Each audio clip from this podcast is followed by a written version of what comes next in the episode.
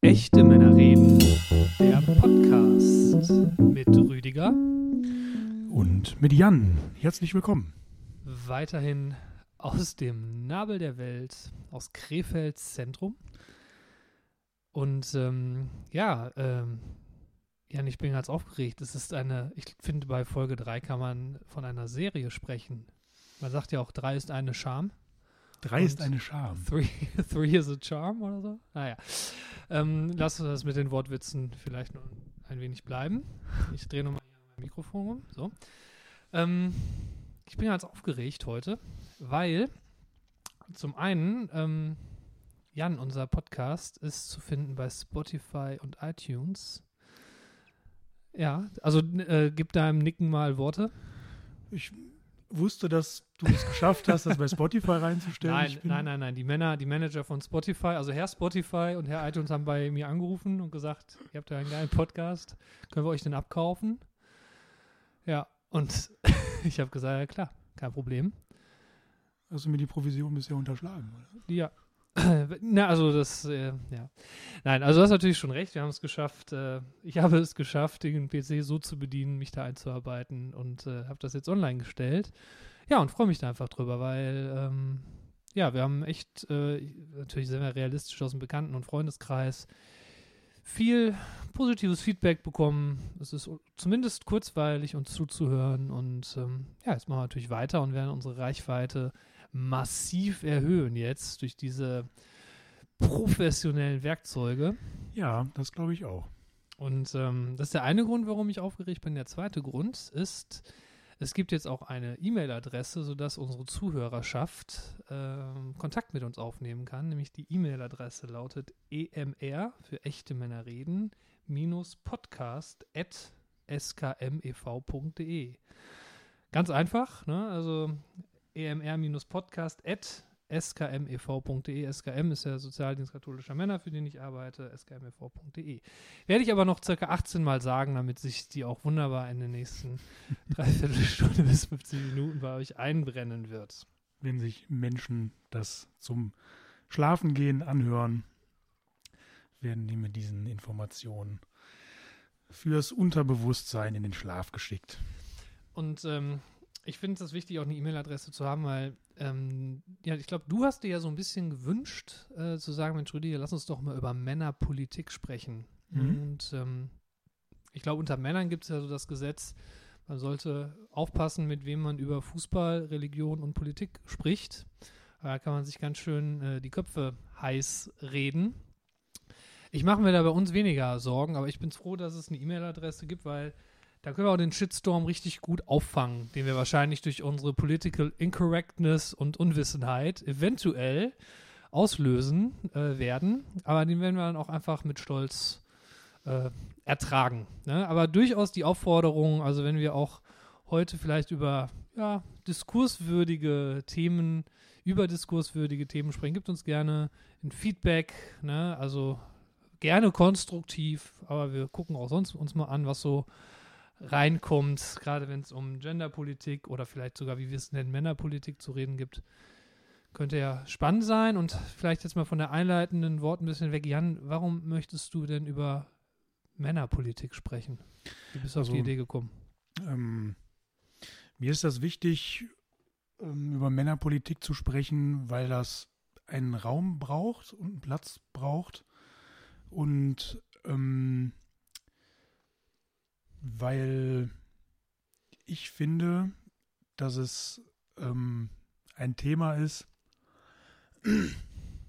das in der Gesellschaft in dieser Art und Weise auch mit diesem, ja, ich sag mal, mit diesem Schlagwort diskutiert werden muss. Das bin ich, ich merke jetzt aber auch gerade, ich bin ein bisschen überfahren davon, Dass ich dir jetzt äh, einfach so eine Frage dass du mir gestellt einfach so habe, eine ne? Frage Ja, gestellt auch hast gedacht, und mich damit konfrontierst, was ich mir mal gewünscht habe.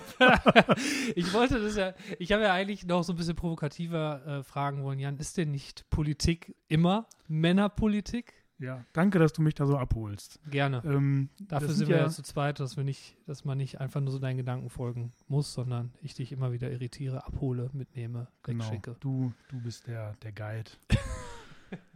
Ähm, ja, ich finde es wichtig, das so zu benennen und das auch nochmal mit dem, ähm, unter dem Thema ist nicht jede Politik Männerpolitik, ähm, das in dieses Schlaglicht zu rücken, weil ähm, ich nicht sagen würde, dass es Männerpolitik ist, sondern eben von Männern gemachte Politik. Mhm.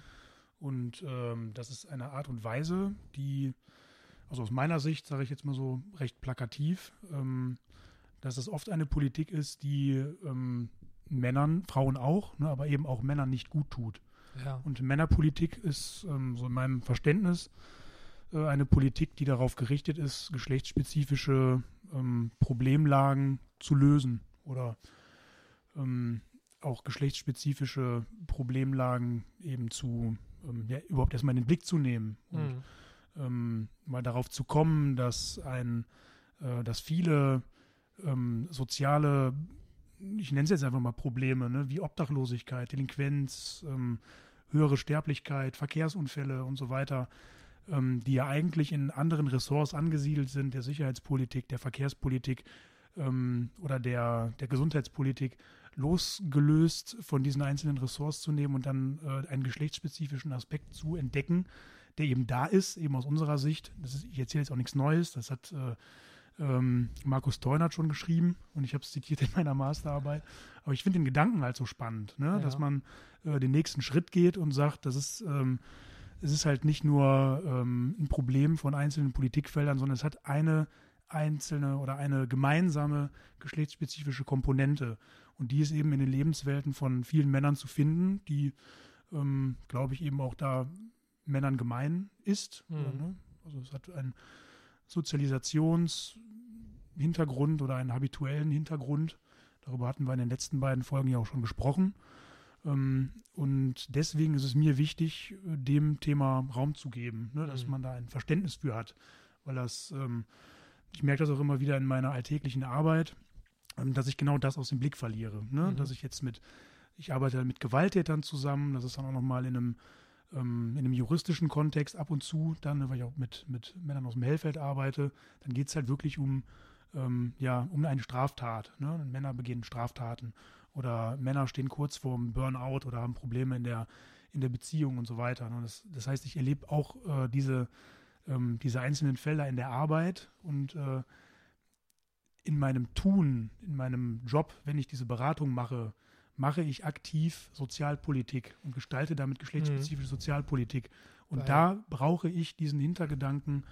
Ich sehe, du möchtest mich unterbrechen, ich, aber ich, möchte diesen Satz noch zu Ende ich, führen. Ja. Dafür brauche ich dieses Verständnis äh, für mich persönlich, um ähm, irgendwie mir da auch einen Sinn zu geben ne, mhm. in meiner Arbeit und das, das Feuer so am, am Leben zu halten, am, am Brennen zu halten.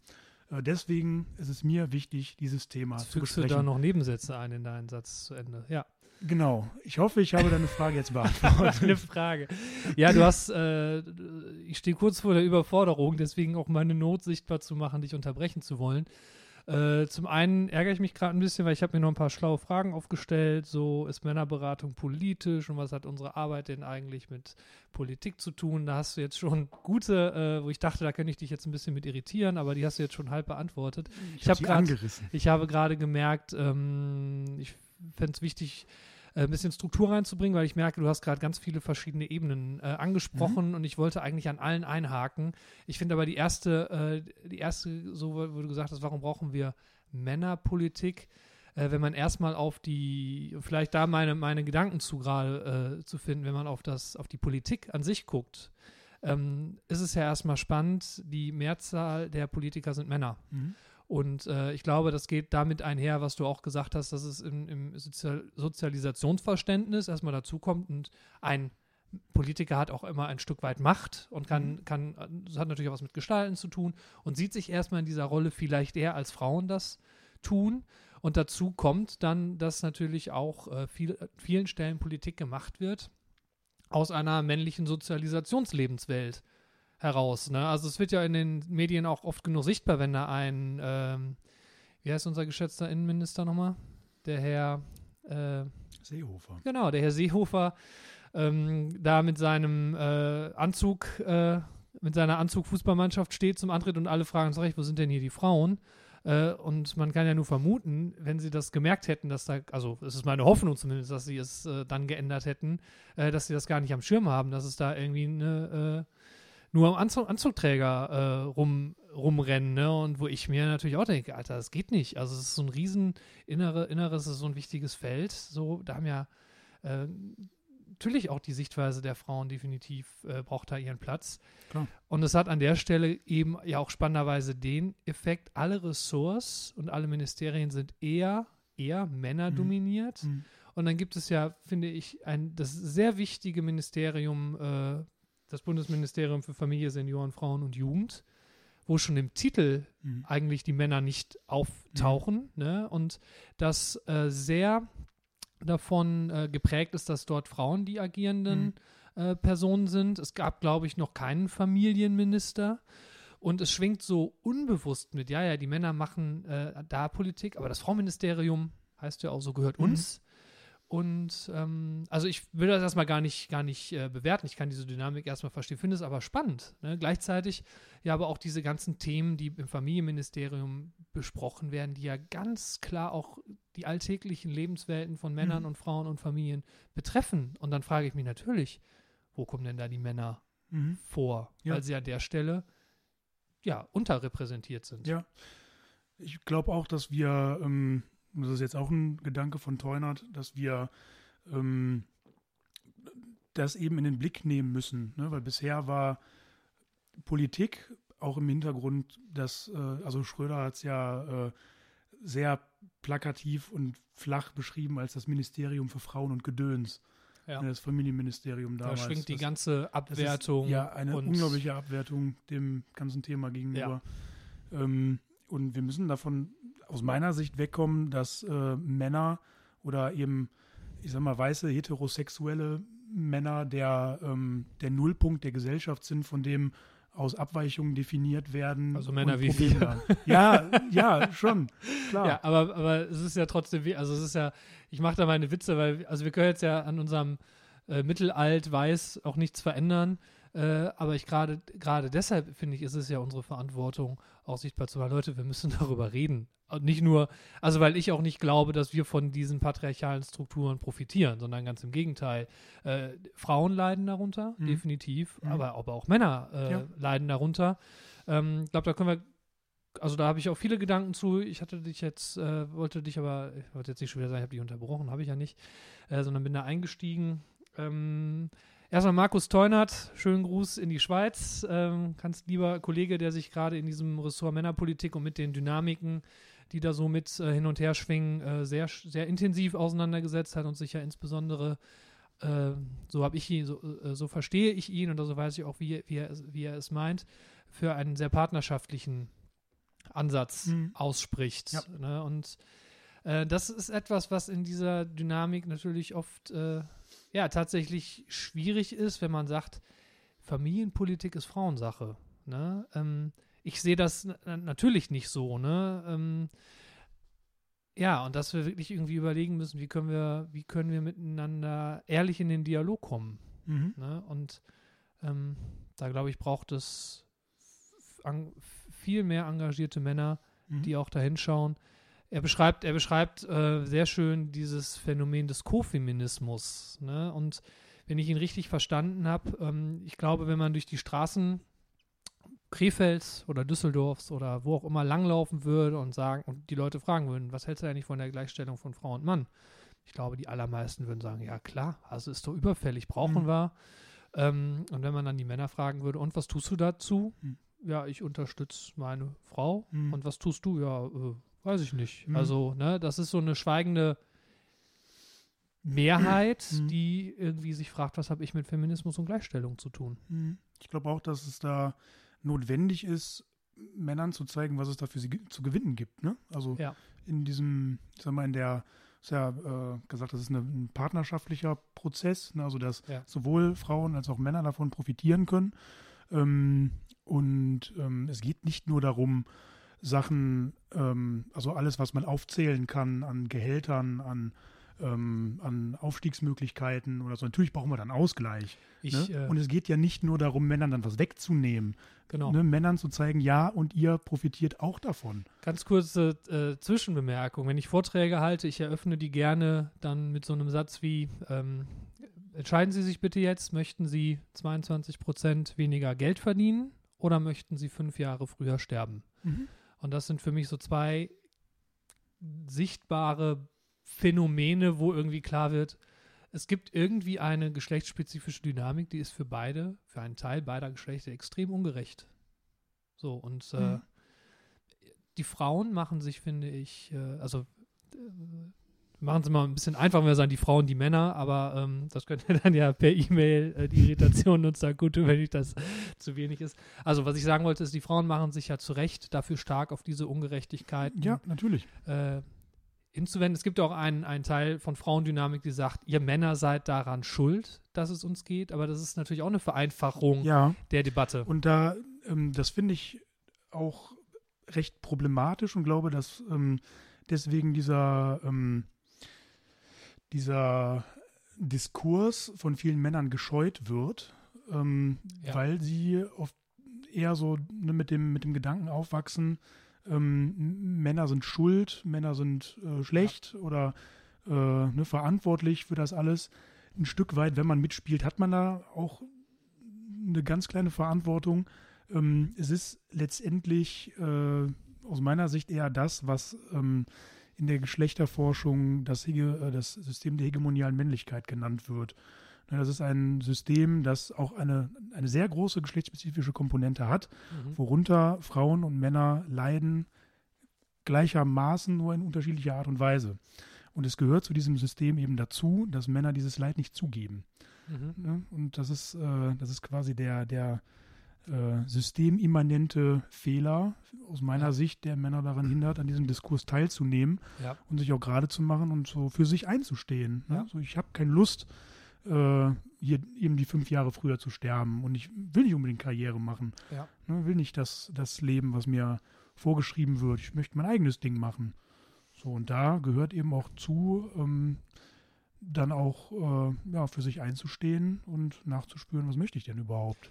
Und es geht ähm, gerade in diesen Ressorts, wenn du sagst, was möchte ich überhaupt, ja tatsächlich, also ich, ich weiß, ich weiß es nicht genau. Wir müssten mal mit, mit, mit Polit also vielleicht kommen wir ja mal mit Politikern auch ganz konkret dazu ins Gespräch. Es geht ja um Fragen der Lebenszufriedenheit an der Mhm. Stelle, die mit Gerechtigkeit verknüpft werden. Und äh, natürlich haben äh, im emanzipatorischen äh, Prozess Frauen zu Recht gesagt, wir, wir, unsere Arbeit ist das gleiche wert wie die Ja. der Männer. Aber ich habe manchmal das Gefühl, ich weiß nicht, ob du das auch so siehst, Jan, es gibt so eine Strömung, die sagt, so, jetzt sind wir dran, jetzt ändern wir das um. Ihr Männer geht jetzt bitte, übermacht jetzt die Sachen, die, die wir Frauen vorher gemacht haben und ihr müsst jetzt mehr Hausarbeit machen und ihr müsst mehr auf die Kinder aufpassen. Gleichzeitig gibt es äh, also auch den Ruf, liebe Frauen, ihr müsst äh, neben Familie betreuen auch Karriere machen und Mhm. alle müssen alles gleichzeitig und alle Mhm. arbeiten immer mehr. Ja, das ist zu simpel. Ne? Ich sehe ja, das auch so. Das ist ja dasselbe System, nur ähm, man verteilt in diesem System um.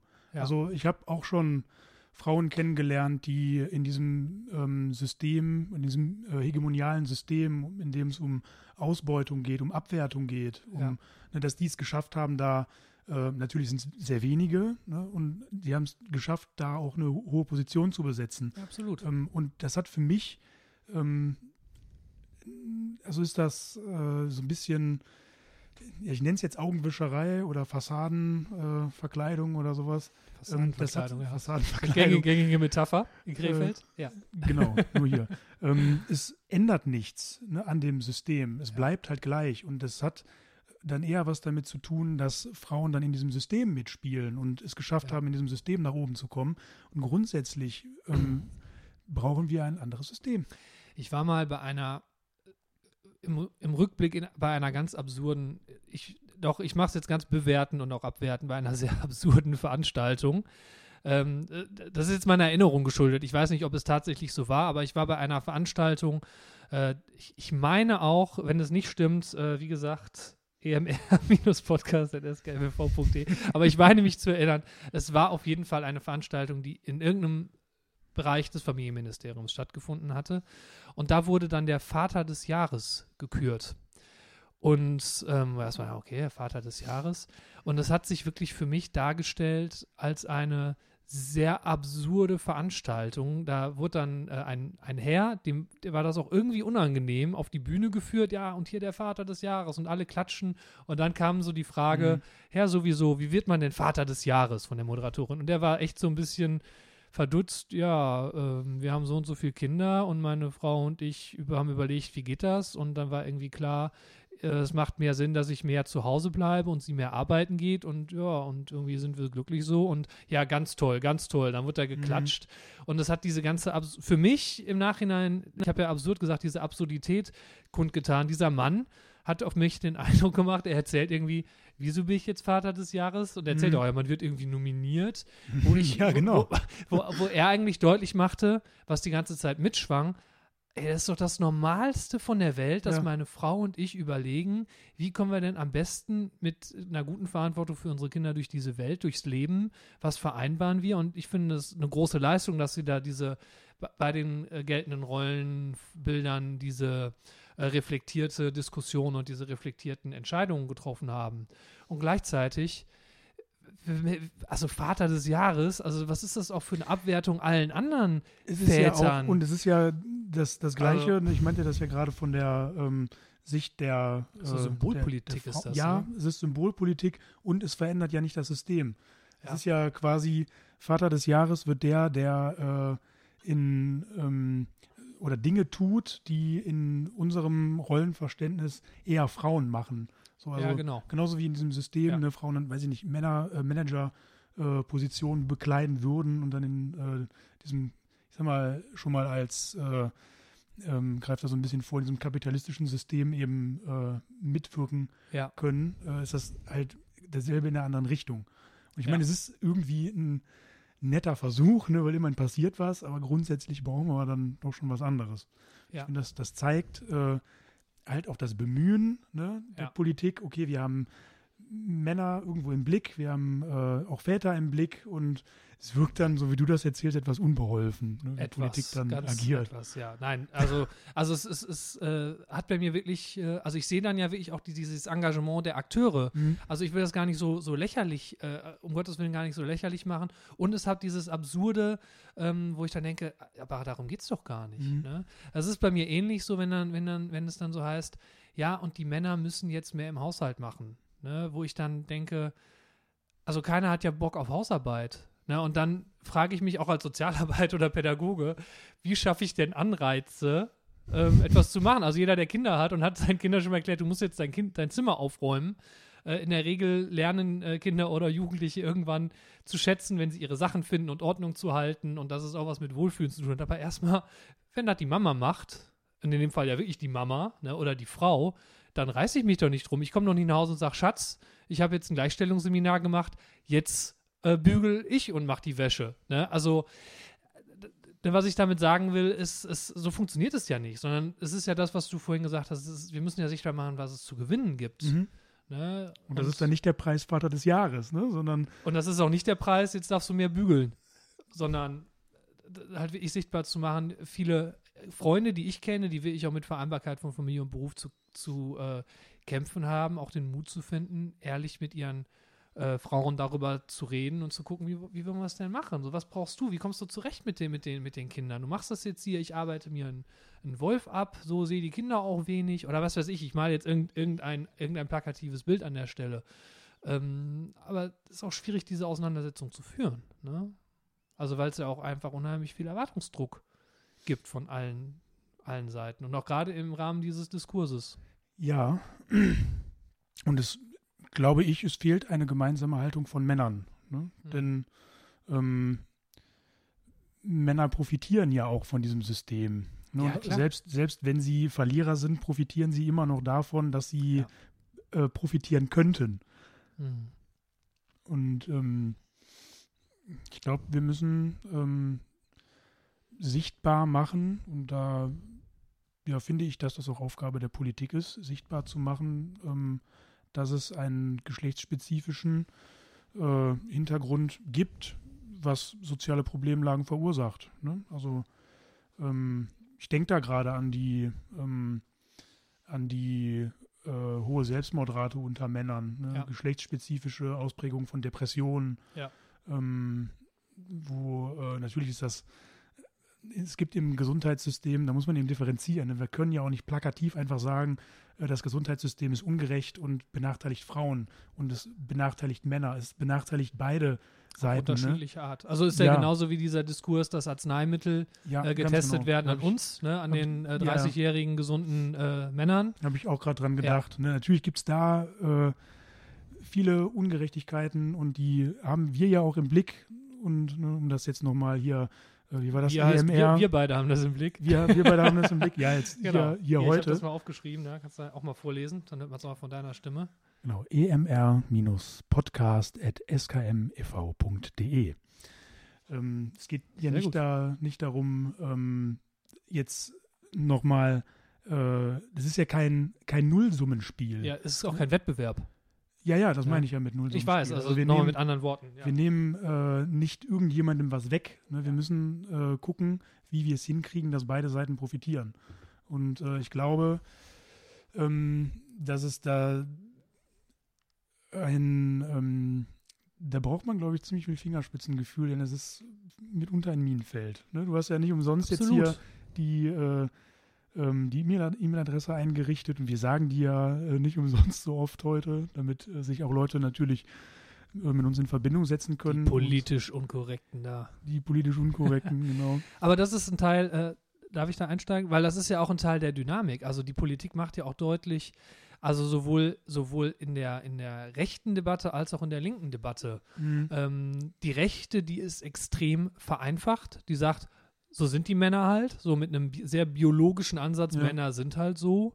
Und natürlich auch die Linke, die mit diesem Begriff der Political Correctness, so hast du als Mann oder als Frau zu sein und das Mhm. ist das Moderne und wir legen hier die Latte hoch, Mhm. ist auch schwer, ja. einen ehrlichen Diskurs zu führen. Und ich glaube, das ist natürlich auch ein Grund, dass also gerade sich auch in der AfD, ne, die ja jetzt wirklich, ähm, ich, wir sind eine, auch eine politische, die wirklich keiner braucht, äh, sichtbar macht, was für Akteure mit was für Männer- und Frauenbildern da auch ja. tätig sind. Ne? Ja, die Politik der AfD unterstützt ja genau dieses hegemoniale System. genau. Ne? Das ist ein, äh, so kommen wir nicht weiter. Ne? Also die, das, was die AfD unter Männerpolitik verkauft, heißt ja eigentlich eher äh, dieses System stärken, damit das weiterläuft und Ja. damit da keinen Sand ins Getriebe kommt. genau. Ähm, und ich persönlich und ich glaube du auch äh, halten das für keine gute Idee. Nee, ich halte das für eine ganz furchtbare, beschissene Idee. Gefährliche Idee. Ja. Ja, also erstmal, weil diese, diese Idealisierung von alten Zeiten oder von damals, es es funktioniert sowieso nicht. Also sich das rauszupicken, was früher vielleicht besser war oder schlechter oder einfacher, ähm, ist sowieso absurd. Äh, sondern die Frage ist, wo haben wir ja wirklich Plattformen, wo man einen ehrlichen, partnerschaftlichen Diskurs führen kann, ohne direkt Angst haben zu müssen, äh, und da tun mir viele Politiker auch leid, sich mit ihrer Meinung ins Rampenlicht äh, zu stellen und etwas kundzutun, was vielleicht auch erstmal provokativ äh, wirkt und dann irgendwie von rechts als linksversiffte Öko irgendwas, Tussi oder Typ äh, oder Frauenversteher da dargestellt zu werden und von links als zurückgebliebener Männermacho oder was auch Mhm. immer. Könnt ihr gerne noch um eigene kreative Beleidigung das ergänzen. Und es ist natürlich Zu auch senden an emr-podcast.skmev.de. So ist es. Und das mir natürlich auch den Puls hochtreibt. Boah, was passiert hier jetzt? Wir reden über Männerpolitik. Mhm. Oh, na, hoffentlich trete ich da nicht in ein Fettnäpfchen, Ja. wo alle sagen, guck mal, was verbreiten die denn da für eine Meinung? Und so weiter und so fort. Ähm, also, schwierig.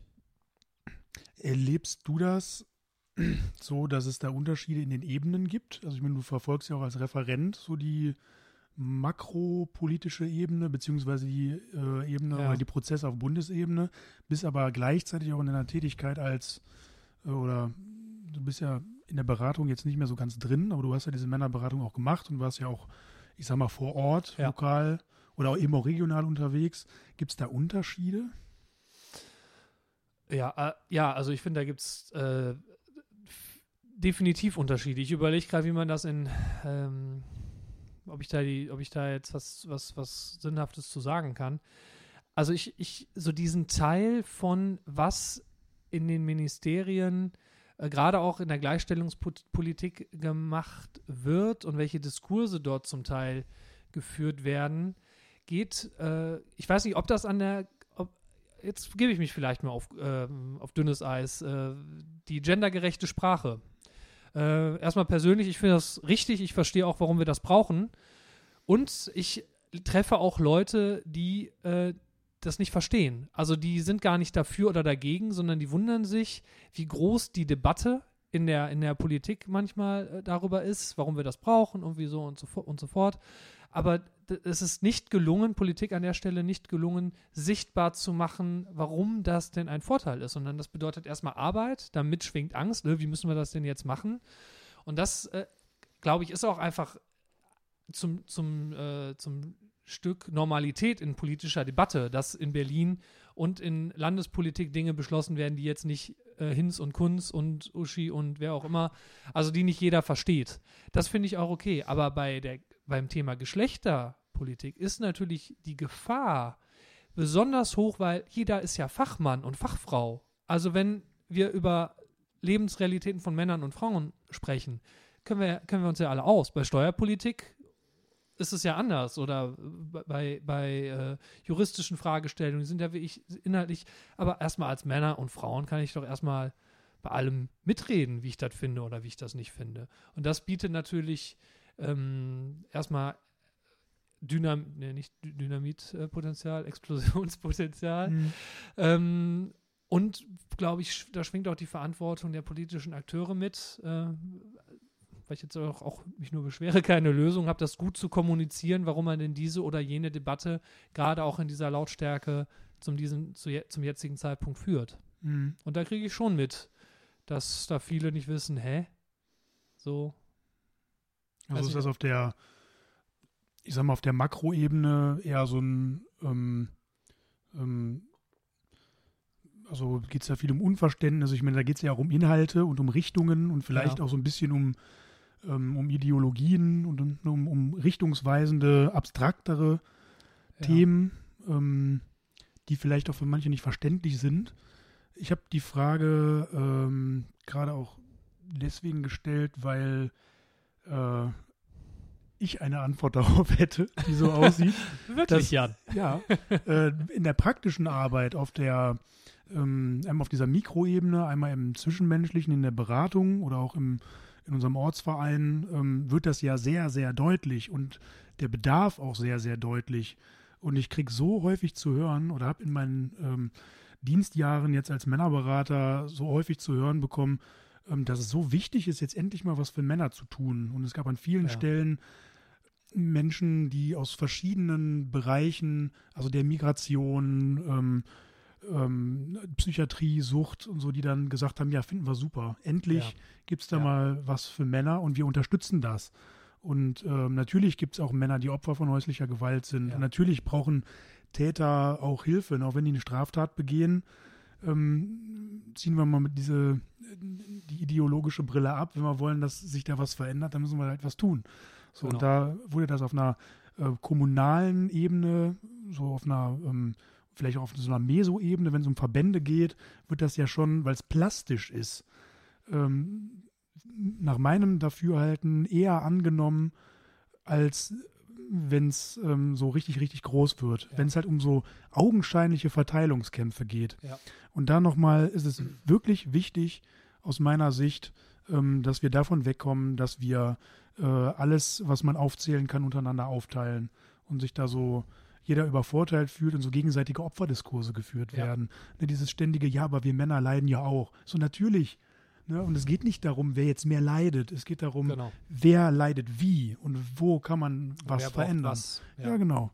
Und es hat ähm, immer was damit zu tun, äh, wo werden Grenzen überschritten und äh, wo geht jemand über seine Grenzen oder ja. meint, über seine Grenzen gehen zu müssen und wo sind die Sanktionen ja. die äh, sozialen, ne, die immer so mitschwingen, was blöde Bemerkungen sind, was ähm, ja, was auch immer, ne, was ja. in jeden Köpfen, in jeder Institution, das kriecht überall rein, dieses System. Also das ist ähm, ne, eine, eine äh, Buchempfehlung, ähm, Der gemachte Mann, in dem es äh, um das System der hegemonialen Männlichkeit geht, Mhm. um ein Verständnis dafür zu bekommen, wie das in den letzten Jahrhunderten gewachsen ist in den kapitalistischen Systemen oder auch immer, wenn es um Herrschaft geht. Da, Und was, was für Bilder entstehen? Also es ist, es ist ja das Bild des erfolgreichen, reichen, reichen von mir, erfolgreichen, Mhm. erfolgreichen, glücklichen, zufriedenen, machtvollen Mannes, das dieses System am Laufen hält, was sich in der Realität ja gar nicht so findet. ja, es ist ne? eben auch der Trugschluss. Ne? Bin ich Genau. reich und erfolgreich, bin ich glücklich.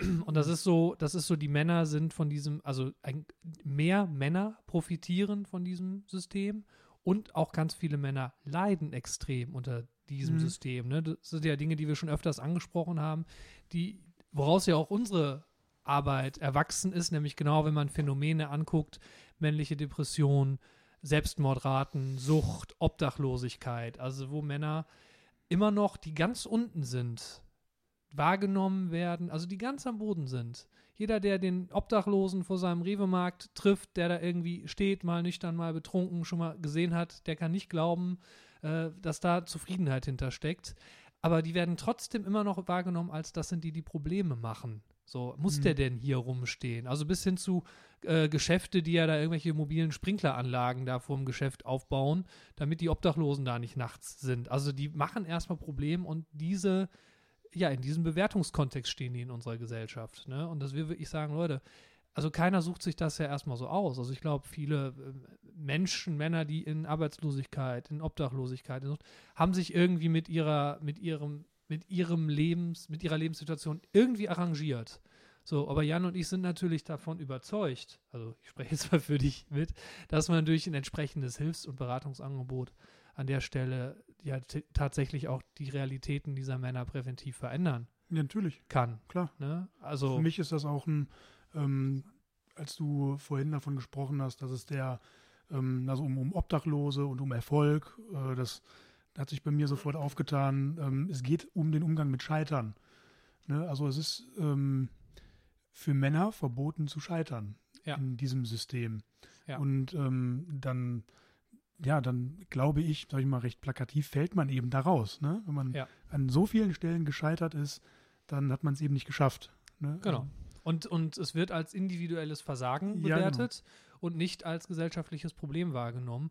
Und da sind wir wieder bei dem Thema, weil die politischen Akteure, die mehrheitlich männlich sind, das natürlich auch Mhm. weit von sich weg Mhm. wegschicken. Er wusste dann ja auch noch, ich weiß gar nicht mehr, in welchem Zusammenhang das war. Also wo es dann irgendwo die Idee war, auch äh, Männer, die diese oder jene Tat äh, begehen, denen nehmen wir den Führerschein weg. Ich weiß aber jetzt nicht mehr, in welchem Kontext. Na, ist ja, Steuersaufen. ist ja egal. Ja, was auch immer. Ne? Also beim Saufen sowieso. Aber wo ich dann, wo ich dann spannend fand, dass Politiker, also Männer, dann auch mit dieser Gruppe, über diese Gruppe von anderen Männern, ähm, dann will ich auch noch sagen, da, da müssen wir noch härter sein. Da müssen wir noch härter durchgreifen in dieser Mhm. Fantasie, damit die endlich lernen, dass es so nicht geht. Mhm.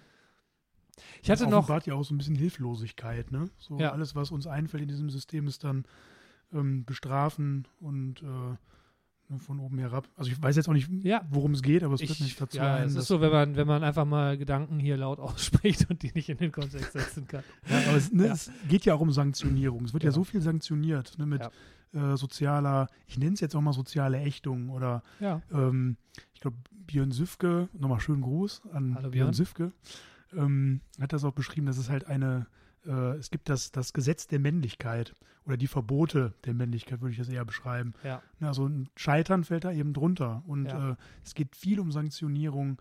Es Ja. werden äh, vor allem auch Gefühle sanktioniert oder die alles, was, was eben nicht männlich ist. Und da komme ich nochmal zurück auf das, äh, was ich eingangs beschrieben habe mit dem, ähm, mit diesem Nullpunkt, von dem äh, alles andere definiert wird. Ne? Alles, was, was äh, männlich ist oder alles, was eben nicht männlich ist, haben wir im Blick. Aber das, was männlich ist, eben nicht, beziehungsweise die, ähm, den weißen heterosexuellen Mann, äh, den, ja, der ist so der, der Nullpunkt äh, oder der, der, die Nadel nach Norden und alles nach links und rechts ist Ja. dann, äh, da haben wir einen Blick drauf. Ähm, und es fällt ja genauso schwer zu sagen, was ist das denn überhaupt, was ist denn männlich? Und da haben wir ja auch häufig die Definition, es ist alles das, was nicht weiblich ist oder was weiblich konnotiert ist. Da Genau. ge gehören Gefühle genauso dazu. Und ähm, anstatt äh, zu sagen, dass Gefühle eben menschlich sind und nicht weiblich, Mhm. ähm, begehen wir seit hunderten von Jahren den Fehler, und sagen, es äh, ist äh, unmännlich, Gefühle zu haben, denn Gefühle bedeuten Unvorhersehbarkeit und haben in unserer getakteten, effizienten Gesellschaft eben keinen Platz, in dem man eine, Genau. ähm, beruflichen, einen beruflichen Erfolg haben muss. Und äh, also das, das, was ja auch mit Gefühlen konnotiert wird in der Politik, äh, ist ja da, wo der Mann äh, da irgendwie laut rumpoltert. Ne? Der, das wird dann assoziiert mit, weiß ich nicht, machtstrebend Hm. und durchsetzungsstark Führungs- und führungsstark. Und die Hm. Frauen, die das machen, sind hysterisch ähm, und äh, versuchen da irgendwie was zu imitieren. Also da findet ja gerade auch Frauen gegenüber in der Politik sehr viel, sehr viel Abwertung äh, Mhm. statt. Äh, auch, auch von, von äh, ich weiß jetzt nicht, wer die ganzen, äh, wer die ganzen Frauenzeitschriften im Kiosk ausdenkt. Hier Blitz, ne, ne, Blitzlupe, was anderes. genau, ich habe die nie gelesen. Also ähm, diese ganzen Zeitungen, die da, die da stehen, Welt der Frau und ähm, keine Ahnung, äh, wo es ja ganz viel auch um dieses ähm, Stargedöns geht und natürlich auch das Politische, wo sich alle Politikerinnen dann auch irgendwie wiederfinden, so was hatte sie an, Mhm. ne, wie wird sie, ne, gerade auch unsere, unsere Kanzlerin, die sich ja wirklich als wirklich kompetente, dialogische und auch sehr, sehr ähm, kontinuierliche ähm, politische Figur da präsentiert die letzten 16 Jahre, wo es immer wieder geht, äh, welche Farbpalette an Hosenanzügen hat sie im Schrank, also wo man denkt, ah, was ist denn das, was ist denn das für ein Scheiß, mit denen die sich immer noch, die Frauen sich immer noch mit auseinandersetzen müssen. Mhm. Ne? Also diesen Bewertung und Mhm. Abwertung, wie sieht sie aus? Ähm, und da, da wird ja ganz deutlich auch, wie wirksam dieses, dieses System ist, ja, was, ja, wie wirkmächtig. wie wirkmächtig. und äh, wie schwer das ist, ähm, das so ähm, ja dem dem Herr zu werden, so oder das Ja. zu verändern, weil es ist ja ein globales System Ja. und es ist eben ein globales kapitalistisches Machtsystem. Ja, und ich bin immer so abgelenkt, muss innerlich lachen. Hast du früher auch die Blitz-Ilu gelesen? Nein, Aber ich glaube, die super, ja, ich glaube, alles mit Ilu war. Naja, ich musste dem nur noch mal eben ein bisschen Platz schaffen. Ich habe die natürlich auch nie gelesen. Gibt's auch gar nicht mehr. Unsere Hörer wissen auch gar nicht mehr, was das ist. glaube ich auch. Ähm, ich habe auf meinem Zettel hier, ähm, um mal das Thema zu wechseln, das Thema Frauenquote Mhm. stehen, weil das ja etwas, was im, in der Politik sehr diskutiert wird, wurde, zuletzt auch noch in der CDU. Ähm, ich habe da natürlich auch eine Meinung zu, aber wollte dich erstmal fragen, was hättest du denn einfach von so einer Quotierung, dass man sagt, äh, ja komm, jetzt machen wir hier eine Quote, ne? ich glaube, die, Grü äh, oder die Grünen haben ja schon lange eine, Mhm. wir machen das so. Ähm, ist das der Weg, auch im Gleichstellungs, äh, in der Gleichstellungspolitik perspektivisch mehr Perspektiven zu öffnen, mehr Gerechtigkeit schaffen, oder ist es auch wieder so ein symbolpolitischer, Hm. Ein symbolpolitischer? ein Akt. Symbolpoli Akt ist gut. Akt. Ähm, ich will mir jetzt nicht rausnehmen, da ähm, zu sagen, dass das funktioniert oder nicht. Ich sperre mich nicht dagegen und sage, dass das, glaube ich, nicht schaden kann, Hm. das mal auszuprobieren. Also ich sehe mich auch nicht ähm, imstande dazu, das zu entscheiden. Okay. Ähm, Ich, also ich, ich habe die Debatte sehr interessiert verfolgt ja.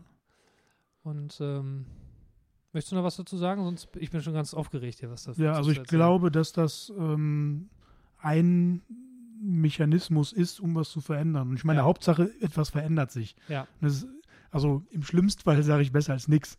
Ja. So, und da, ähm, wenn man das, ähm, das ist halt vielleicht der erste, die erste Idee oder der erste Weg, ein System zu verändern, ähm, weil ohne irgendwelche Initiativen wird sich da gar nichts verändern. Ne? Ja. Wird das so bleiben. Ne? Ja. Ich habe gerade noch, ich weiß, du sitzt jetzt auf heißen Kohlen, Überhaupt nicht. aber ich denke gerade an diese homosoziale Kooptation, ne, dass in einem männlichen System, guckst schon wieder, als äh, solltest du ein neues Wort Na, ich, lernen. ja, genau. Kannst du Also- es nochmal langsam? Also homosozial habe ich schon gelernt. Genau, das war beim letzten Mal. Und Ja. Kooptation ist das. Kooptation. Ja, das, ähm, also homosoziale Kooptation bedeutet, dass man in eben diesem System, in dem Männer Entscheidungsträger sind, auch, ähm, ich sag mal so, so eine Gatekeeper-Funktion haben. Also die entscheiden ja dann. Gatekeeper. Gatekeeper heißt, äh, die entscheiden, wer zum Beispiel in ähm, eine Stelle bekommt oder sowas. Ne? Und ähm, Kooptation bedeutet, dass man äh, eher nach dem, nach dem Gleichgesinnten strebt und, ja. und sagt, okay, da ist jetzt ein Mann, der hat ja. die, die gleiche Qualifikation vielleicht, oder keine Ahnung, ist besser, schlechter, weiß ich nicht, aber grundsätzlich denken dann ähm, Entscheidungsträger, mit dem kann ich besser arbeiten, ja. weil er tickt so wie ich. Was irgendwo auch eine Idee ist von unserer Beratung. Auf der anderen Seite ist es auch ein ähm, ja, aber ist ihm gefährlich. Aber, ja, aber der Unterschied zu unserer Beratung ist, ist, wir machen es ja mit einem reflektierten ja. Background. Also wir machen es ja als Methode. Und den, die Dynamik, die du gerade beschrieben hast, findet Natürlich. ja unbewusst Natürlich. statt. Und wir machen es ja, wir bieten es ja in diesem homosozialen homosoziale Kooptation. Kooptation genau in einem Kontext an, wo wir ja hoffen, eben genau die Schwelle zu senken und Männern, die sich Hilfe holen, das Gefühl zu geben, mhm. eher verstanden, weil lebe ja auch in dieser Fantasie, der Mann tickt ja so wie ich und der kennt das so. Ja, wobei das, was wir machen, ist ja keine Kooptation, sondern ist eher eine Reflexion und eine Dekonstruktion dieser Männlichkeitsbilder, die dann äh, in dieser Kooptation dieses Systems äh, eine Rolle spielen. Nutzen wir die homosoziale Kooptation unserer Klienten aus, die die Fantasie haben, dass sie ja, genau. in diesem Kontext bei uns Gleiches trifft Gleiches Leben und dekonstruieren diese Männlichkeitsvorstellung. Du lernst schnell. Oh. Aber du hast auch einen, du hast auch einen guten Lehrer. ja? Also ich, achso, ja. Ja, das stimmt. naja, ist klar. Ja, genau. Ich wollte eigentlich zwei Sachen erzählen, jetzt habe ich beide vergessen. Einmal du hast deine, Frauen, genau. Dran, aber du hast mich eigentlich gerade noch auf einen anderen Gedanken gebracht. Ähm, ich finde, das beschreibt auch nochmal gut diese Dynamik des Co-Feminismus. Auch nochmal eine Literaturempfehlung.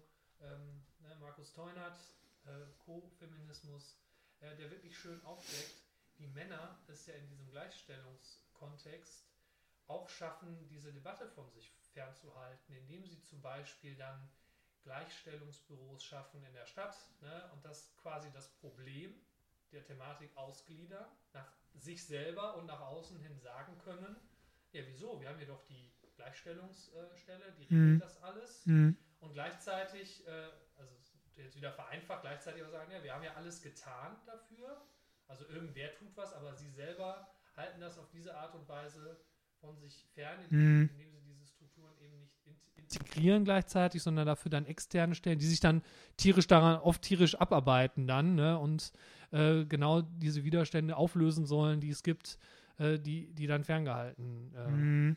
werden. Ne? Und ähm, ja, und dann kann man natürlich sagen, ja, wieso? Ich tue hier doch alles für die Gleichstellung. Wir haben ein Gleichstellungsbüro, mhm. zwei Gleichstellungsbeauftragte mhm. und ähm, ja. Ja, das ist, äh, also wenn man das so überspitzt weiterdenkt, ist das recht perfide. Mhm. Ne, man kann unter Umständen, oder das ist auch ähm, das, wie so Gleichstellungsstellen ja auch ähm, ja gesehen werden können in dieser ähm, hegemonialen Männlichkeitswelt, ja, das sind jetzt die Nervensägen, die haben wir nach draußen so, ja, genau. verfrachtet und äh, wir wollen Gleichstellung, ja, ja, wir, wir das ist, das kann genau. halt auch dazu führen, dass sich dann, äh, dass man damit Gräben vertieft, ne? Ja. Und eigentlich braucht man äh, bei jedem ähm, bei jedem Entscheidungsträger braucht man einen, weiß ich nicht, eine Sekretärin oder einen Sekretärin und einen äh, Gleichstellungsbeauftragten oder eine Gleichstellungsbeauftragte, die über jede Entscheidung ja. nochmal drüber guckt. Also ich finde es ja ganz spannend. Also ich bin jetzt seit fünf Jahren beim Bundesverband äh, als Referent für Jung- und Männerarbeit und jetzt seit, äh, seit einem Jahr haben wir eine Kollegin eingestellt, ne? die Vera. Vera, schöne Grüße. Ähm, und wo Leute auch erstmal, hey, warum habt ihr denn für die Jung- und Männerarbeit jetzt eine Frau eingestellt? Weil ich natürlich, ich weiß und jetzt auch spüre, dass wenn wir mit Frauen im Diskurs sind, un unabhängig von der Fachlichkeit, die die Vera mitbringt, aber ja trotzdem merken, dass sie in ihrer Sozialisationsgeschichte einfach andere, anders, anders aufgewachsen ist, eben halt als Frau. Und das macht einfach einen Unterschied und ändert die Brille. Also ich führe auch ganz viele, ganz viele Diskurse mit meiner Frau, die äh, schlau und reflektiert ist und wir merken, es gibt in unserem Aufwachsen Dinge, obwohl wir uns viel mit dem Thema äh, Gender und Geschlechtergerechtigkeit auseinandersetzen, gibt es weiter Team. Boah, da verbringen wir echt einen Abend und diskutieren leidenschaftlich darüber, äh, wie denn die Männerbrille und die Frauenbrille äh, da irgendwie sich ins Verstehen setzen. Und in der Regel schaffen wir das auch. Ähm, es wird aber auch immer sichtbar, wie äh, unterschiedlich ähm, welche unterschiedlichen Backgrounds wir da mitbringen. Jan, du setzt die Kopfhörer auf. Nur so, Ich muss nur mal kurz nachhören. Ähm, ob die Aufnahme hier- noch läuft. nein, ob es ein Echo gibt. ja. Dann hören wir, wir hören mal eben in das Echo rein. Ich äh, rede einfach mal weiter und mache mir als langsam redender Denken. Jetzt hat die Kopfhörer abgenommen, jetzt kann ich aufhören zu stottern. Könnte noch was zur Frauenquote sagen. Ja, ich würde eine, oder ich möchte eine kurze Pause machen. Eine imaginäre, die keiner mitbekommt. Ja, eine imaginäre Pause, die niemand mitbekommen wird. Und mal eben ein technisches Problem untersuchen. Dann machen wir das mal eben. Gut. So, ja, wir konnten äh, könnt, äh, die Panik vermeiden, wir konnten die technischen Schwierigkeiten lösen, insbesondere die Sorge, dass die Aufnahme nicht geklappt hätte. Technische Schwierigkeit, äh, Jans Bier war alle, konnten wir aber jetzt noch spontan regeln. Genau, den haben wir eingangs schon gesagt an der Theke, wenn man über Männerpolitik spricht, man das auch gut. Der, aber ist egal. Ich wollte noch was zur Frauenquote sagen. Ähm, ich habe den Diskurs sehr gespannt verfolgt. Ähm, und es gibt ja so viele Argumente. Ja, wir wollen aber ja nicht Frauen, sondern wir wollen ja nicht, nicht Frauen oder Männer vorne haben, sondern wir wollen ja die Besten vorne haben, wo die, die gegen die Quote sind, meistens, sage ich jetzt mal so ein bisschen zynisch, Männer, die sich für die Besten halten, diese Argumente anbringen. Äh, und ich bin ganz klar, ähm, also in der Regel für eine Frauenquote, weil ich finde, gerade wenn Parteien, die ja wirklich viele, viele, viele, viele Mitglieder haben, äh, dann irgendwelche Listen erstellen, wo es dann darum geht, wie, fü wie füllen wir diese Listen aus, dann zu glauben, aus dieser großen Mitgliedschaft finden sich nicht halb so viele Leute, die so kompetent sind, dass sie das als Frauen machen könnten, sondern zu glauben, da sind viel mehr kompetentere Männer bei als Frauen. Äh, ich, sorry, da fehlt mir, ähm, das kriege ich, das Argument kriege ich nicht in meinen Schädel rein. Und ich finde es natürlich auch spannend, sich darüber Gedanken zu machen, wer sollte denn tatsächlich darüber, darüber bestimmen, wie wir unsere Lebenswelt äh, teilen. Und da haben wir ja, wir sind ja die ersten Verfechter dafür, die sagen, da spielt das Geschlecht eine entscheidende Rolle. Ich fände es auch total spannend, äh, über eine Quote äh, die Altersstrukturen berücksichtigt äh, Ja. zu sprechen. Also, ähm, wenn man, ich kenne jetzt den Altersdurchschnitt des Bundestags nicht, aber ich, ich schätze ihn mal auf 50 plus. Ich weiß es nicht, alles andere würde mich überraschen. Und einerseits kann ich natürlich auch verstehen, dass man sagt, von der Expertise her, vom Fachwissen her ist es ja auch gut, dass Leute mit Lebenserfahrung da sind. Andererseits denke ich, wie kann es sein, dass Politik mit zunehmendem Alter und zunehmend alter Wählerschaft, äh, für wie machen die Politik, wie kann man dann auch die notwendigen Reformen, die wir ja für die Welt und unsere Gesellschaft brauchen, herbeiführen. Deswegen, äh, ich denke, ja, Frauenquote ist gut. Ich denke auch, eine Altersquote wäre wünschenswert. Also ergibt für mich auch Sinn, weil ähm, 20-Jährige, 15-Jährige, 25-Jährige natürlich anders auf die Welt blicken als 55-Jährige, 60-Jährige. Und Mhm. ich finde, je mehr Perspektiven wir haben und in denen, in denen wir ins Gespräch miteinander kommen, desto wünschenswerter. Und eine Frauenquote ist dann ein guter, in der Politik ein erster, ein erster guter Schritt. Mhm. Ja, das war ja auch zu erleben oder ist ja immer noch zu erleben bei den Fridays for Future Demonstrationen, ne? wenn dann Ja. junge Ah, Leute schön. dann sagen, ähm, hier, wir haben auch eine Stimme, denn Ja. es geht ja auch um unser Leben und um Ja. unsere Lebensqualität und wir können noch nicht wählen und habt uns mal im Blick. Ja. Ne? Und das äh, jetzt nur als kleine Randnotiz, weil wir machen ja, haben ja eher so das Schlagwort Geschlechterpolitik, aber klar ist das auch ein, ein Thema, ähm, dass man da ähm, Lebenslagen im Blick hat. Ne? Genau. von, von anderen Menschen. Es ist halt äh, Demokratie. Ne? Es geht ja um Teilhabe, ähm, um gleichberechtigte Teilhabe an der Gesellschaft, um äh, Chancengerechtigkeit. Und Ja. das ist dann eben auch ein Teil von Geschlechtergerechtigkeit. Ich merke, ähm, ich habe noch so einen riesen Ball im Kopf, aber ich glaube, ähm, den schaffen wir heute nicht mehr, sondern wir sind ja eher, glaube ich, auch hier im letzten Achtel unseres äh, Podcasts für heute. Aber ich denke, wir müssen auch nochmal über Kommunikation, insbesondere digitale Medien, sprechen, denn ich erlebe, ähm, ich bin jetzt Ende 30, die Welt als sehr politisiert. Ne? Die USA stecken mitten im Wahlkampf, überlegen, ob sie die hegemoniale Männlichkeit in persona, äh, nämlich den, den, den Trump wieder wählen wollen oder nicht und ringen darüber. Äh, in Deutschland gibt es äh, ein größeres politisches Spektrum, es gibt viel Politik, es gibt äh, die Corona-Leugner, die demonstrieren gehen. Und alles spielt sich natürlich, alles organisiert sich und spielt sich na natürlich auch ab in digitaler Kommunikation. Und ähm, das spielt natürlich auch in der, in der Gender-Debatte mhm. äh, eine große, große Rolle, ähm, wie sich Themen organisieren. Und auch da, ähm, ja, habe ich mal Bock hinzugucken, ob es da eigentlich eine, einen geschlechterspezifischen äh, Kontext gibt. Aber jetzt, wo ich das so ausspreche, ist klar, glaube ich, da können wir vielleicht eher noch, wirklich nochmal eine ganze Folge zu füllen. Ähm, ich hatte ganz unten auf meinem Zettel nochmal die Frage stehen, ist Männerberatung politisch? Ich glaube, die Frage haben wir beantwortet. Ja. Denn, Also, ja. es ist äh, allein die, es ist ja eine, ich sage jetzt mal, auf der praktischen Basis eben ein, ähm, die, die, die, ja, die, die praktische Dimension von Sozialpolitik und damit Ja. ist es politisch. Und äh, ich möchte, also auch alle Männerberater und alle, die im Kontext junge Männerarbeit tätig sind, ermutigen, will ich zu gucken, wie sind die Möglichkeiten vor Ort politisch, äh, was auch immer das bedeutet, Aufmerksamkeit erz zu erzeugen. Denn es geht ja nicht nur um die, um die Männer, sondern es geht letztlich um das partnerschaftliche äh, Gespräch zwischen Frauen und Männern. Ne? Es gibt in jeder Stadt ein Haus, äh, ein, ein, äh, ein Haus, ein Ausschuss, äh, ein runder Tisch, häusliche Gewalt in der Regel. Häusliche Gewalt hat eine hohe geschlechtsspezifische Komponente, wo man sich fragen muss, wie können wir den Opfern helfen? Ne? Es sind größtenteils Frauen, welche Hilfsangebote brauchen die? Wie können wir äh, enttabuisieren, dass die Männer sich Hilfe holen? Denn natürlich gibt es auch Männer, die Opfer häuslicher Gewalt sind. Gibt, wie kann man sich auch den, den, den Verursachern der Gewalt zuwenden? Was brauch, brauchen die? Ähm, auch, glaube ich, nochmal ein Thema, wo wir nochmal drüber sprechen können, über Mhm. häusliche Gewalt, hat Mhm. auch eine hohe geschlechtsspezifische Komponente. Und das ist ja alles Politik, wo wir auf politischer Ebene und als Fachleute ähm, quasi ja auch Diskurse stellvertretend führen. Und das ist ja das, was Politik ausmacht. Wir führen stellvertretend in Gremien die Diskurse, die ja auch die Frauen und Männer ähm, Männerwelten in unserer Gesellschaft bestimmen. Und da kann ich auch nur sagen, liebe Männer, ähm, ich freue mich äh, und ich kann da auch nur Werbung für machen.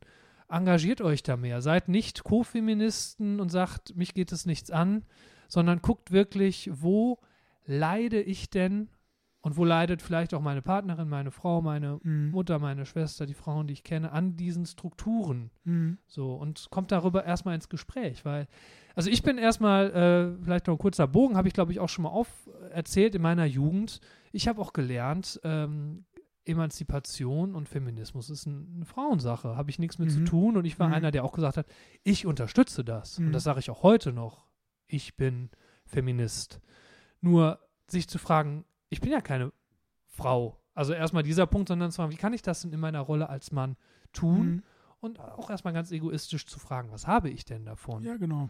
Und äh, dann dem halt auch auf die Spur zu kommen, wenn ich mit den Frauen äh, in meinem Freundeskreis, mit, den, mit meiner Frau, mit der ich verheiratet bin, mit meinen Freundinnen, Kolleginnen, eine ehrliche partnerschaftliche Beziehung führe, wo auch Platz ist für geschlechtsspezifische Sachen. ne? Ich begegne meinen Kolleginnen natürlich auch als Mann und da, natürlich gibt es da auch immer eine eigene Dynamik, aber wie man da eine gute Kommunikation und Beziehungsstruktur hinkriegen kann, ähm, da haben am Ende alle was davon.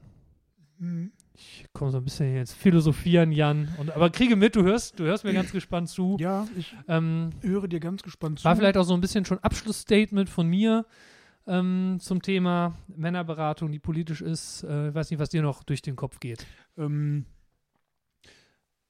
mir geht durch den Kopf, dass das Thema, das wir heute besprochen haben, also ich habe das sehr, sehr ähm, gerne und sehr leidenschaftlich geführt heute, diese, diese, Ja. diesen Podcast heute und äh, habe an vielen Stellen gemerkt, dass es so viele Anknüpfungspunkte gibt, dass dieses, Wahnsinn, ne? diese, äh, also Geschlechterpolitik äh, ist halt in, das ist halt so lebensweltbestimmend, ne? Ja. Wo du gerade gesagt hast, ähm, guckt, wo eure Partnerin oder wo ihr oder euer Partner oder wer auch immer darunter leidet. Es ähm, ist, es betrifft so viele Lebensbereiche und es kann zu so viel, ähm, zu so viel Glücklichkeit führen, Ja, absolut. Ne? wenn wir diese Bewertung überall rausnehmen. Und ähm, ich hatte ja meine, meine Masterarbeit auch über dieses Thema geschrieben, also es war auch ein Teil davon. Ähm, als ich über äh, eben auch diesen politischen Teil der, der Männerberatung geschrieben habe. Und ich war irgendwann an dem Punkt, an dem ich gedacht habe, ja, wenn, wenn wir dieses System überwinden könnten, was ja auch noch so eine, eine theoretische, will ich sagen, Spinnerei, es ist ja ein, äh, auch irgendwo ein Wunsch, ne? Ja. Ähm, oder eine, eine Utopie, ähm, wenn wir wegkommen von den, von den Bewertungen, von den Abwertungen, von Ja. den Grenzüberschreitungen und den, äh, der Ausbeutung, ja. Ja. also beider Geschlechter, ähm, kann das dazu führen, dass wir ähm, authentisch miteinander umgehen und glücklich sein. Also dass jeder Mensch auf der ganzen Welt ähm, glücklich ist. Denn es ist ja ein weltumspannendes System. Das ist Schön, so dass du es nochmal so groß und- machst, ja. ja, Ja. es ist so wichtig. Ja, ich sehe es auch so. Ähm, dieses System der hegemonialen Männlichkeit war, wenn man das eben verknüpft mit diesem Gedanken, dass es äh, das Geschlechterpolitik oder das Feminismus immer was antikapitalistisches ist. Ne, weil es eben auch diese Geschichte hat aus Industrialisierung und ähm, Abhängigkeitsverhältnissen, ähm, ist das eine so schöne Utopie und ich hatte ja eingangs gesagt, dass es ähm, für mich als Männerberater, der auch lokal oder kommunalpolitisch da irgendwie in den Strukturen drin ist, ähm, das ist für mich persönlich sehr, sehr wichtig, Mhm. da immer wieder äh, Energie draus zu ziehen, ne? weil das so die Idee ist, für, ja, für die ich kämpfe oder für die ich arbeite. Und weißt du, was ich am, am meisten genieße, ist, wenn ich in diesen Kontexten bin und ich treffe auf engagierte Frauen, die sagen, boah, endlich, Mhm. boah, schön, dass ihr da seid, schön, dass es einen Ansprechpartner gibt für diese Themen, die wir schon identifiziert haben, die wir brauchen, wo wir was Männerspezifisches brauchen, was ihr Männer leisten müsst und sollt. Und da geht mir immer das, das Herz auf Mhm.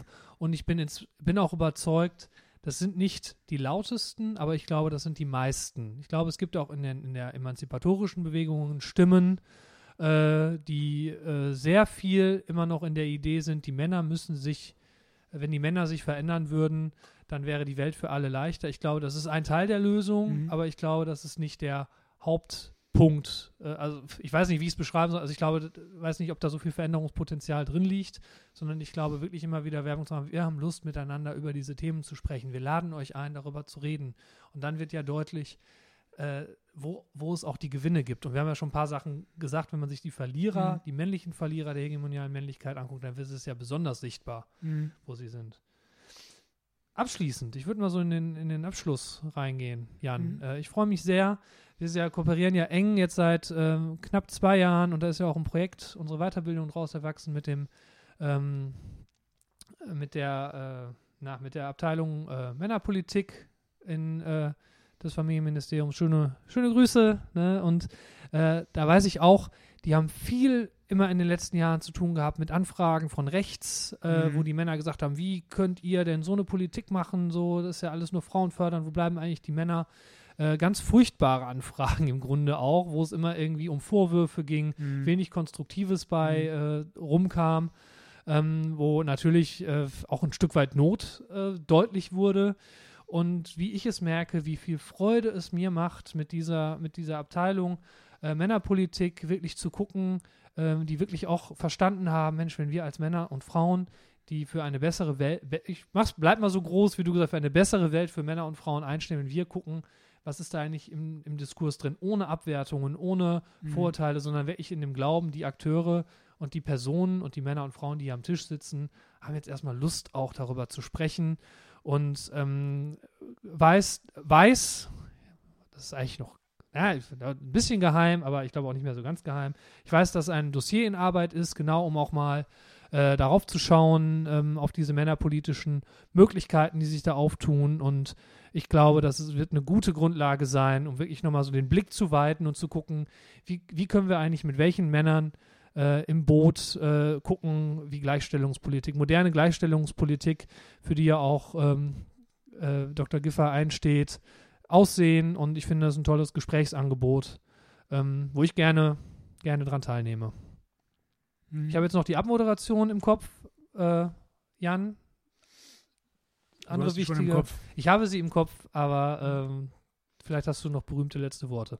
Ich habe berühmte letzte Worte. Äh, ja, ich würde für mich gerne ein, einen Abschluss finden, weil ich gerne auch dir sagen würde, dass es mir heute sehr viel Spaß gemacht hat, diesen Mir Podcast auch. zu machen.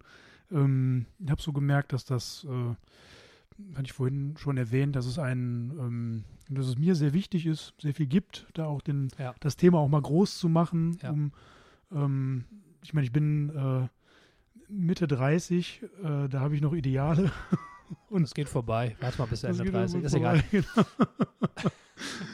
Ähm, Und ich mag dieses, dieses Thema sehr gerne, freue mich auf die, ähm, auf die Rückmeldungen, die jetzt nicht nur im persönlichen Rahmen stattfinden Ja. müssten, sondern auch über die E-Mail-Adresse emr-podcast.skmev.de zu uns gesendet werden können. Ähm, ja, freue mich auf Antworten, auf Anregungen, auf Diskussionsbeiträge, die wir in der nächsten Folge vielleicht aufgreifen oder vielleicht auch direkt Vielleicht per Mail genau. antworten können. Vielleicht schreibt uns auch keiner. Äh, Die größte Angst, hoffentlich kommt ein Shitstorm. zur Not macht der Ja. Rüdiger ein paar Fake-Accounts und Das geht. ein paar E-Mails. Ähm, ja, mir, ich finde es schade, dass wir jetzt schon ähm, die Stunde voll haben. Ich könnte noch bis Ja. morgen mit dir hier diskutieren. Ja. Oder, also auf jeden Fall habe ich jetzt gerade den Eindruck, meine Energie reicht bis dahin. Ähm, haben sich sehr viele Türen aufgemacht nach links und rechts. Ich bin da sehr begeistert von und es, ähm, ich habe es sehr genossen. Ich, also geht mir auch so, ich fand es auch sehr energetisch. Äh, wir müssen jetzt auch tatsächlich ein bisschen, ich glaube, dass wir ein bisschen abbrechen müssen. Ich glaube, man kann auch Podcast über sechs Stunden machen, aber das hat dann eher so Meditationscharakter. Das wollen wir nicht. Wir wissen ja, dass Aufmerksamkeitsspannen auch ihre Grenzen haben. Aber es ist genauso, wie du sagst. Ich merke, ich bin leidenschaftlich in dem Thema. Ähm, wir haben leidenschaftlich diskutiert. Ich hoffe, es ist auch der ein oder andere Fauxpas oder äh, nicht selbsterklärende Beitrag dabei, der vielleicht wirklich auf Fragen stößt, äh, auf Nachfragen stößt, auf Interesse stößt. Wie habt ihr das gemeint? Ähm, ganz besonders äh, bei allem Shitstorm-Gelaber freuen wir uns aber natürlich auch über äh, Lob und konstruktive Kritik. Ähm, die Frage ist, was wir hier in den Äther senden, wo das wirklich ankommt, bleibt äh, bei uns. Und äh, wir als, ähm, ja, äh, mit dem Slogan Echte Männer reden, freuen uns natürlich auf Resonanz und auf äh, Rückmeldung grundsätzlich. Und wenn es nur ist, äh, habe ich gern gehört, hat mir gut gefallen. Äh, ich kann auch gerne noch einen Text äh, diktieren, was ihr sonst noch alles so schreiben könnt, wie geil wir sind oder eben auch nicht. Genau, also schreibt gerne an emr-podcast.skmv.de. Ähm, mehr habe ich eigentlich nicht äh, zu sagen, Jan. Du könntest jetzt eigentlich den, den Jingle hochfahren. Hast du sonst so gemacht? Kannst du auch nachher Ja. machen. Lasst ein Ähm, Abo da, aktiviert die lass Glocke. Okay. Das war Echte Männer reden, der Podcast mit Rüdiger. Und Jan, Bis zum nächsten Mal. bis zum nächsten Mal. Lieber Rüdiger. Jan, sag mal, Jan, können wir auch nochmal ansprechen. Hast du, äh, hast du früher eigentlich auch nicht gelesen? Hast du, aber du hast ja Berlin oder was? Was sagst du doch jetzt nur?